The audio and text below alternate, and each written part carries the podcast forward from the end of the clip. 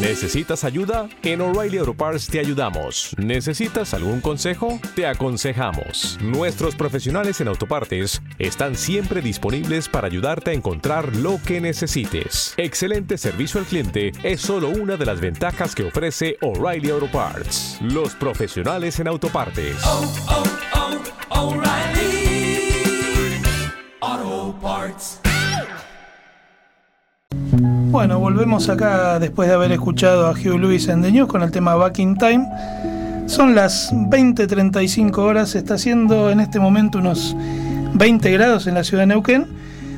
Y recuerden que nos pueden dejar, nos pueden mandar mensajes al 299-548-6656. Les repito, 299-548-6656. Estamos acá en los controles con Cristian. Y eh, en base a, esta, este separador, que nos habla de un supuesto viaje en el tiempo por parte de dos competidores en un torneo de rally, eh, acá Lucila nos va a contar un poquito más del tema que es muy interesante. Bien, nos vamos a meter y vamos a viajar en el tiempo al año 1978, cuando en América del Sur eh, se realizó el primer rally, que pretendía, bueno, recorrer toda la región. La competencia era pionera en su tipo y se trataba de un recorrido verdaderamente extenuante, tanto para los pilotos como para las máquinas. Era una verdadera travesía con poco más de un mes de duración. No es que era una carrera que empezaba en el día y terminaba, sino que tenía un mes de recorrido. El 23 de septiembre de 1978 a las 3 de la mañana, sobre la Ruta 3, en el cruce de la misma con un camino eh, vecinal que conduce a Carmen de Patagones en Viedma, los pilotos chilenos eh, Carlos Acevedo y Miguel Ángel Moya, a bordo de un Citroën GS 1220, experimentaron un suceso que no se olvidaron nunca más en la vida. Eh, Acevedo estaba al volante cuando de pronto observó una luz potente, densa, eh, como de un color amarillento. Eh, al principio eh, solo parecía un punto en el espejo retrovisor, pero su tamaño comenzó a crecer a la vista. Mientras el Citroën viajaba a 100 km por hora en esos momentos, y bueno, pese a ello, la luz parecía acercárseles a gran velocidad, por lo que el piloto supuso que se trataba de un automóvil participante de la carrera y decidió disminuir la, velocidad de su máquina para, bueno, pegarse al borde derecho del asfalto a fin de facilitar el paso de lo que suponían era un auto de mayor cilindrada, o sea, un Mercedes-Benz. La luz eh, ya llenaba por completo el espejo retrovisor y continuaba acercándose a gran velocidad. De pronto el Citroën de Acevedo y de Moya se llenó de luz, inundó todo el habitáculo, dejando a los pilotos sin poder ver más allá del capot. Imagínense la potencia de la luz donde uno ya prácticamente queda enseguecido a pesar de que la luz le daba desde atrás.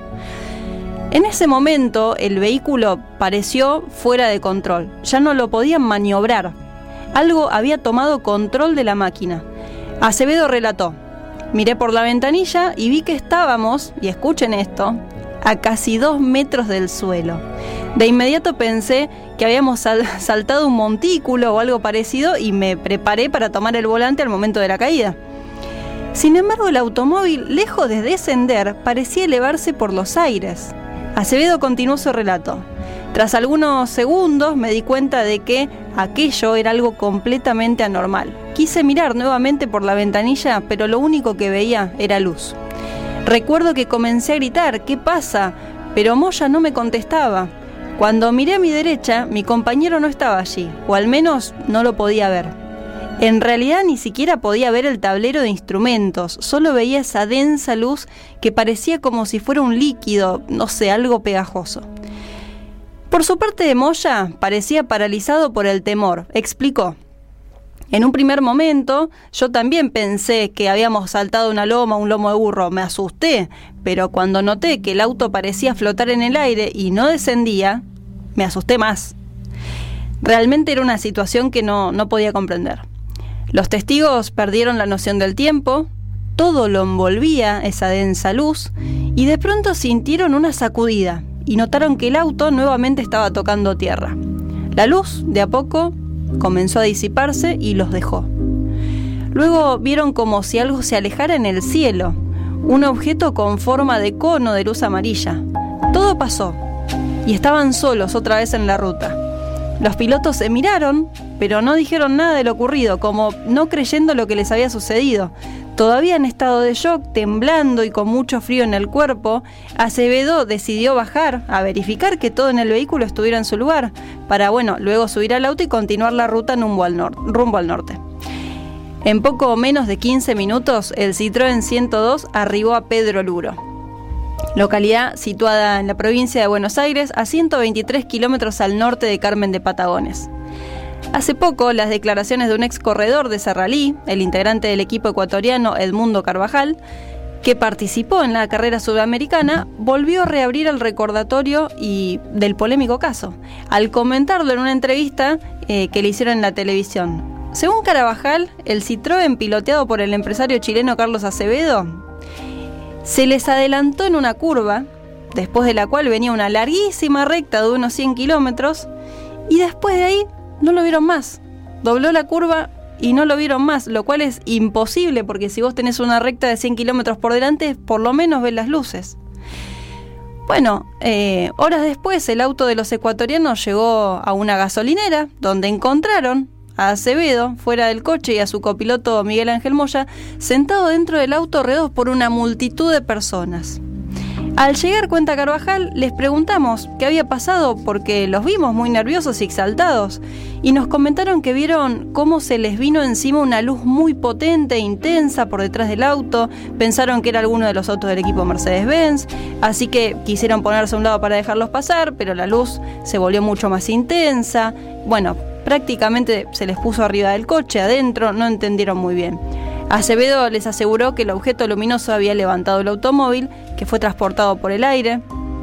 Bueno, le van contando todo y la cuestión es que, em, dándose cuenta de toda la historia, para poder llegar a ese punto en ese tiempo, el auto, el Citroën, debería haber andado a unos 4.000 kilómetros por hora, porque no hay forma de que den las cuentas. ¿Cómo sucedió?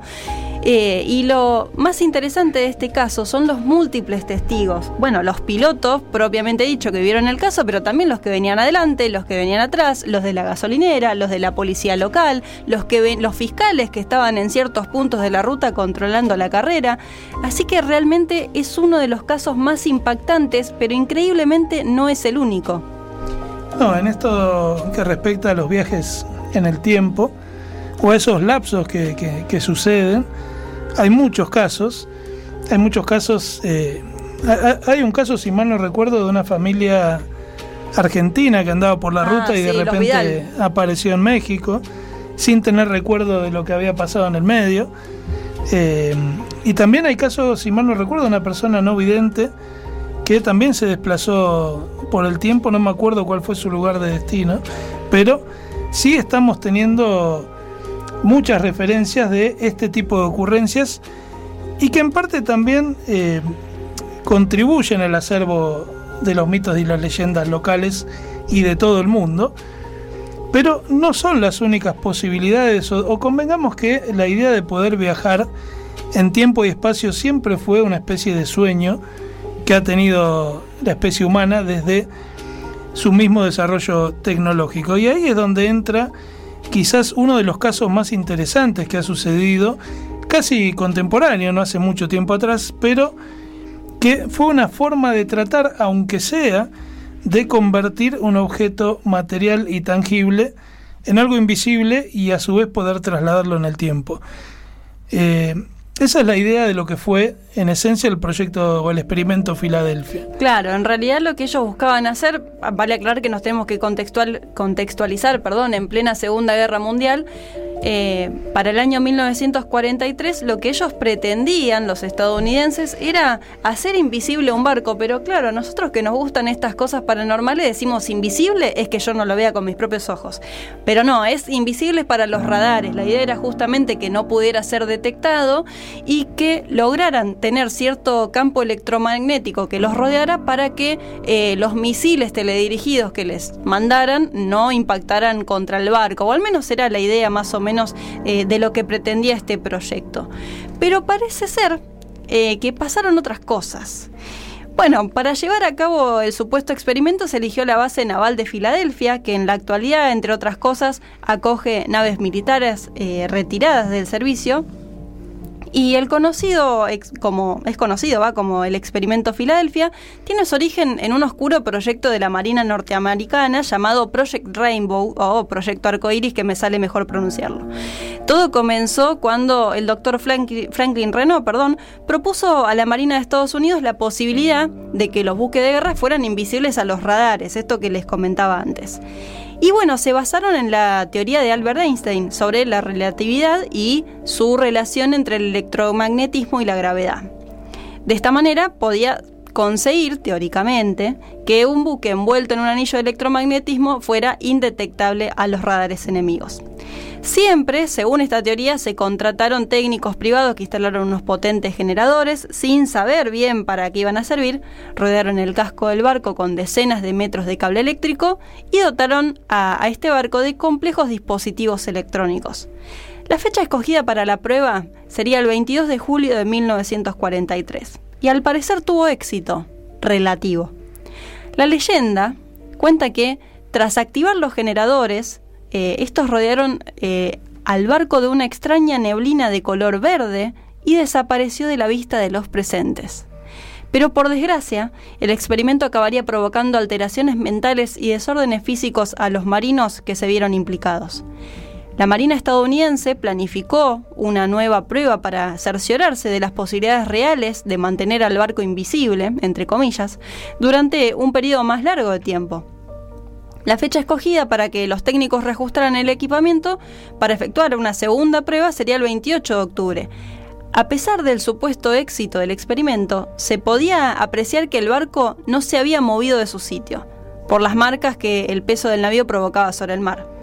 Se cuenta que, momentos antes de desaparecer, varios marineros se desmayaron, otros fueron fulminados al instante y algunos sufrieron combustiones espontáneas.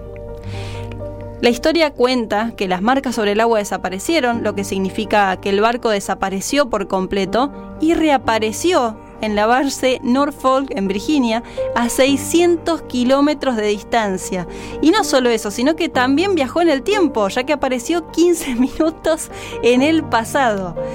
El barco desapareció por completo y reapareció, bueno, como les decía recién, eh, al parecer las consecuencias de este segundo experimento fueron aún más devastadoras para la tripulación que las del anterior, que ya bastante espantosas eran, por lo que la Marina estadounidense decidió cancelar el proyecto definitivamente.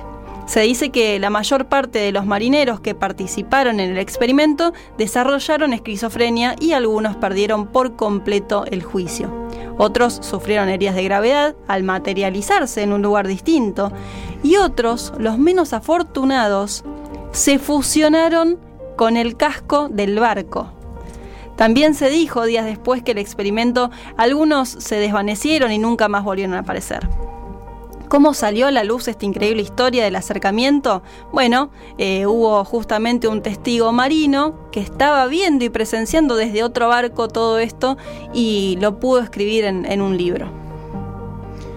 Sería básicamente, me, imagino, el, que controlaba el experimento diciendo como, como él puede fallar cuando vio que estaban todos los marineros ahí aparecidos, eh, fusionados con el, con el casco y demás cuestiones. Pero bueno, la verdad que estas historias son parte eh, de una, es, una entre tantas propuestas que se hicieron como para poder lograr, ya acá no solo era la invisibilidad, eh, que poco tiempo después se pudo lograr el sistema para eh, hacerlo posible, pero no esa invisibilidad de desaparecer por completo, sino ser indetectables a radares.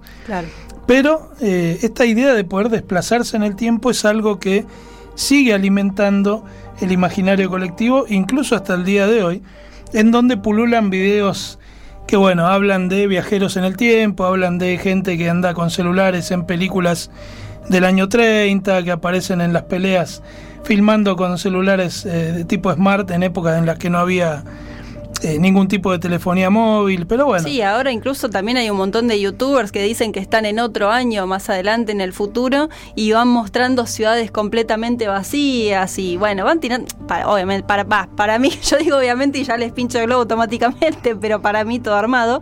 Eh, pero bueno, es muy interesante, hay muchos casos de viajeros en el tiempo, los invito a, a que googleen, pongan viajero en el tiempo y puede- pueden elegir el país que quieran, ¿eh? porque tenemos en Argentina como en otros lados.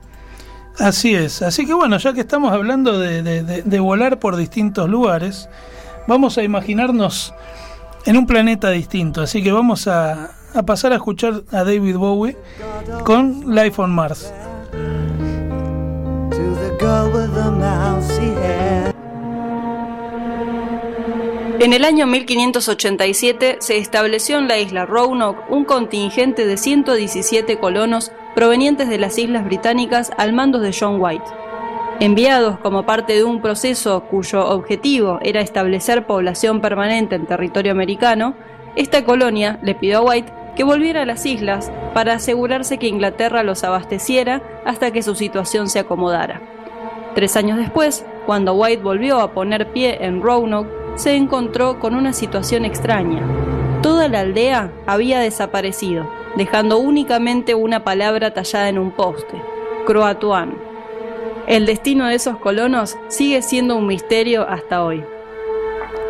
Bien, volvemos entonces a este tercer y último bloque y les voy a comentar brevemente por qué habíamos elegido este tema. Además de que es un temazo, porque es de David Bowie, eh, tiene que ver con una serie que vi hace algunos años atrás que se las recomiendo, es del año 2007, es una serie británica. También después hicieron la versión estadounidense, pero recomiendo fervientemente que no vean la estadounidense, vean la, vean la inglesa, que, que es mucho mejor. Puede fallar, Eh, diría tu Sam de vuelta. Sí, sí, sí, la verdad que la destruyeron, pobre serie. Vean la iglesia que realmente está muy buena. Es un detective eh, de la actualidad que él tiene, bueno, está persiguiendo a, un- a una persona por un caso y es pisado por un auto, tiene un, un- accidente automovilístico y cuando él se despierta y toma conciencia, se despierta exactamente en el mismo lugar, en el mismo laburo, todo, pero en el año 1973.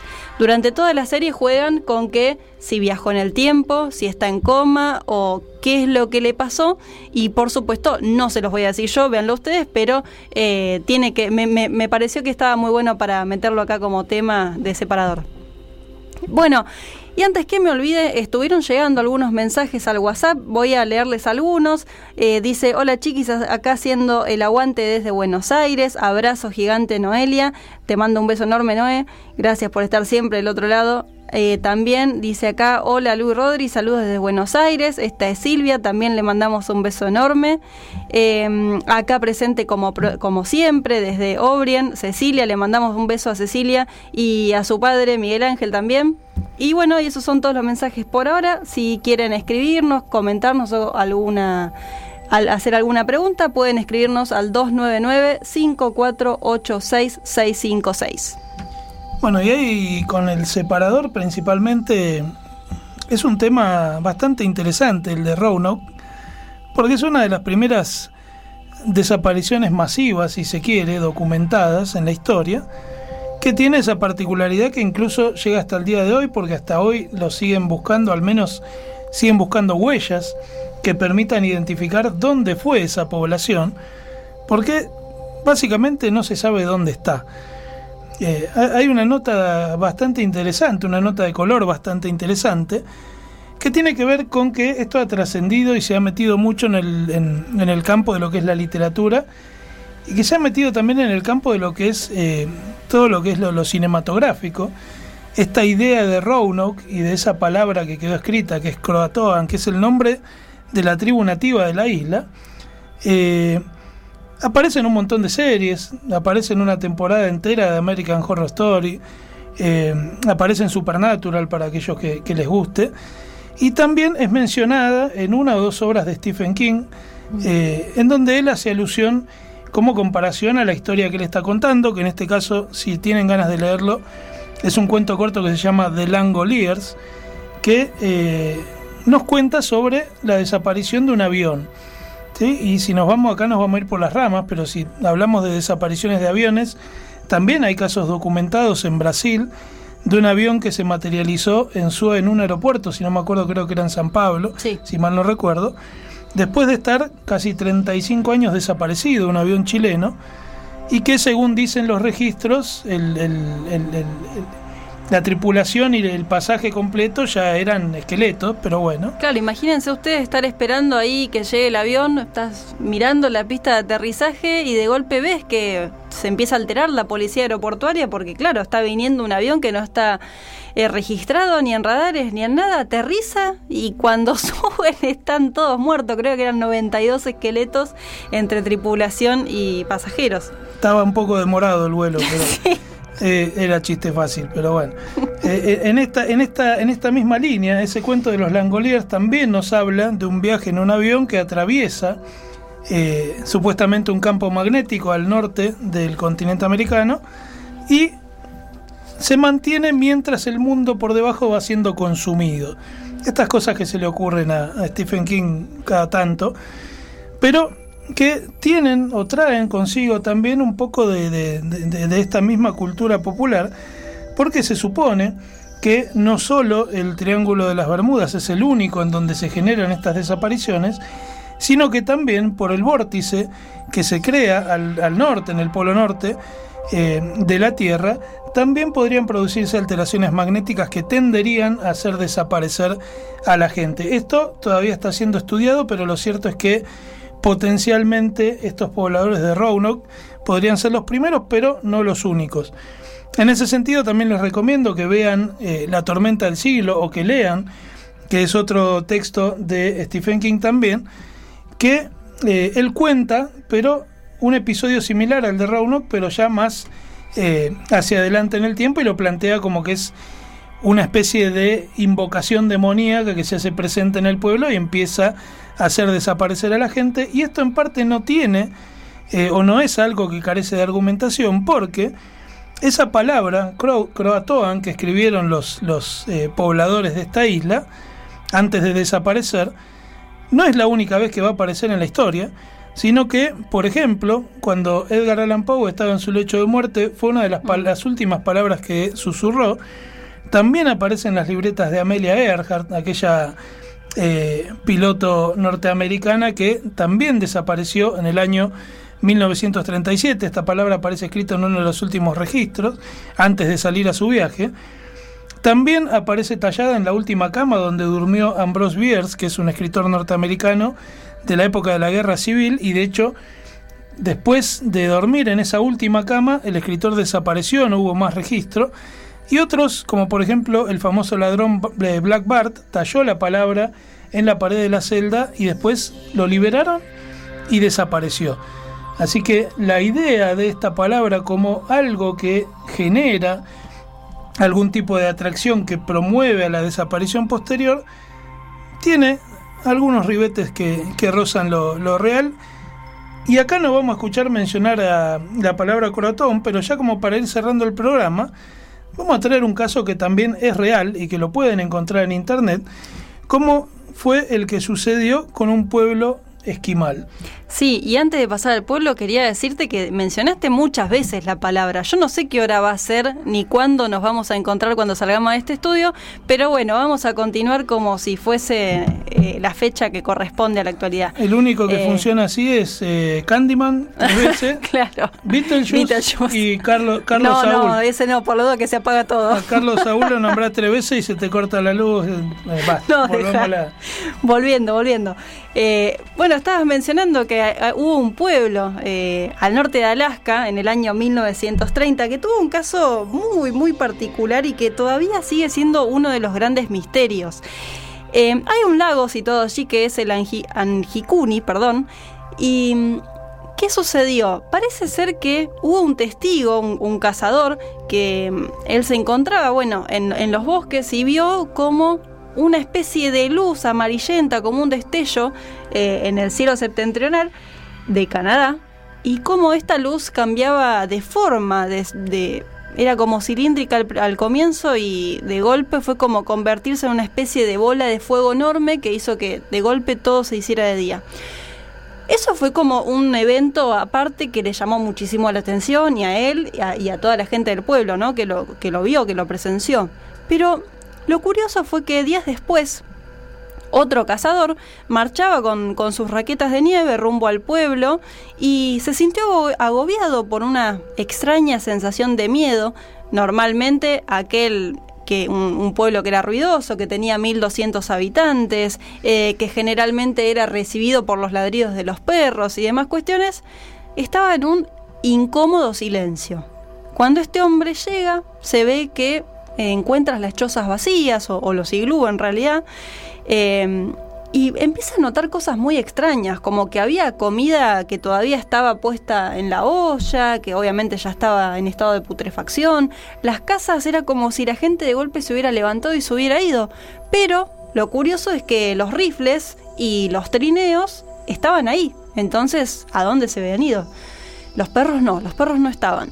Bueno, este hombre, por supuesto, no llama por teléfono porque todavía no estábamos en época, pero sí hace una comunicación por telégrafo, eh, va la policía montada, hace un rastrillaje por la zona, comienzan a ampliar el área y no encuentran por ningún lado a, a- a los integrantes de este pueblo, que vuelvo a repetir, eran más de 1.200 personas. Alguien tendría que haber visto algo, escuchado o mínimamente haber dejado huellas, rastros. La cuestión es que llega un punto en que encuentran a los perros atados y ya tapados por una gruesa capa de, hielo, de nieve y por supuesto muertos. Em, lo cual también es una característica, algo que llama la atención porque ellos jamás se hubiesen descuidado así de sus animales. Em, siguen caminando y encuentran, y yo creo que esto es, te diría lo más espeluznante, encuentran las tumbas abiertas y vacías. Y contextualícense ustedes en el espacio. Estamos hablando eh, en un lugar cerca en el Polo Norte donde las temperaturas son eh, bajo cero, donde es muy difícil hacer un pozo. No es lo mismo ponerse a excavar tierra en el cementerio que en pleno hielo, donde los cuerpos se congelan. Tampoco Eh, recomendamos excavar tierra en cementerio. No, no vayan a probar en ningún cementerio ahora. no, no es lo que eh, quise decir. Con, ir a algún lugar donde haya nieve, traten de hacer un pocito y van a ver que es complicado. Que claro, va eso. Bueno, la cuestión es que desapareció el pueblo, los muertos y nunca más se supo absolutamente nada de toda esta población. Bueno, en realidad también hubo otros casos. eh, a ver, hay una leyenda que yo voy a mencionar muy brevemente porque ya nos estamos yendo de la hora, pero los invito a que pasen el- por el espacio de mitos y leyendas argentinas y la va, la busquen ahí, que es la leyenda de la línea 93 de colectivos. Se las voy a comentar muy brevemente para no dejarlas con, con la intriga. La línea 93 es, empieza en provincia, pasa por capital y termina en provincia. Hace un co- recorrido muy largo y en un momento pasa por el cementerio de la Chacarita. Hay muchas personas que afirman que cerca del cementerio se sube una persona, un hombre de traje negro, con un aspecto bastante raro, que parece ser que altera el tiempo. Se te sienta al lado, vos te adormeces y de golpe abrís los ojos y estás en otro lado. No es que te quedaste dormido, sino que es como que ese hombre te hace entrar en una especie de trance muy extraño eh, e incluso uno en, el libro de Buenos Aires es leyenda, eh, los escritores Víctor Covielo y Guillermo Barrantes entrevistan a una de las chicas que trabaja en los puestos de las flores del cementerio y ella lo va narrando lo que le sucedió y que particularmente ella en esa ocasión estaba muy alerta porque se había ido a la casa, se había olvidado abierto el puesto de las flores, entonces ella vuelve otra vez para cerrarlo y quedarse tranquila, entonces ella estaba súper alerta a cómo, cuándo bajarse y no pasarse para que no se le hiciera más tarde. Eh, y bueno, y parece ser que ella sufrió em, con, el, eh, experimentando cruzarse a este hombre y de hecho la gente, la reacción es preguntarle al chofer, che, pero ¿en qué momento pasamos y llegamos a este lado? ¿Te metiste por adentro? ¿Estaban cortadas las calles? Y no, y dicen que no. Y cuando preguntan por el hombre con traje negro y sus características físicas, dicen, no, no subió ningún hombre, así lo recordaría. Sí, bastante particular esa historia y bastante particular también la anterior. Eh, sobre todo con esto de la desaparición de un pueblo entero. O sea, hay muchos casos más que ustedes pueden investigar, pero creo que hasta incluso hasta daría para seguir, para hacer otro programa más sobre esto. Sí, Pero bueno, en principio y como siempre acá mandamos saludos a los compañeros de correo. Nos mandan saludos desde Valentina Sur, es lo último que digo. Gracias, Cristian, y nos estaremos viendo el próximo jueves, escuchando el próximo jueves. Así es, nos estamos viendo. dentro de mí. Al final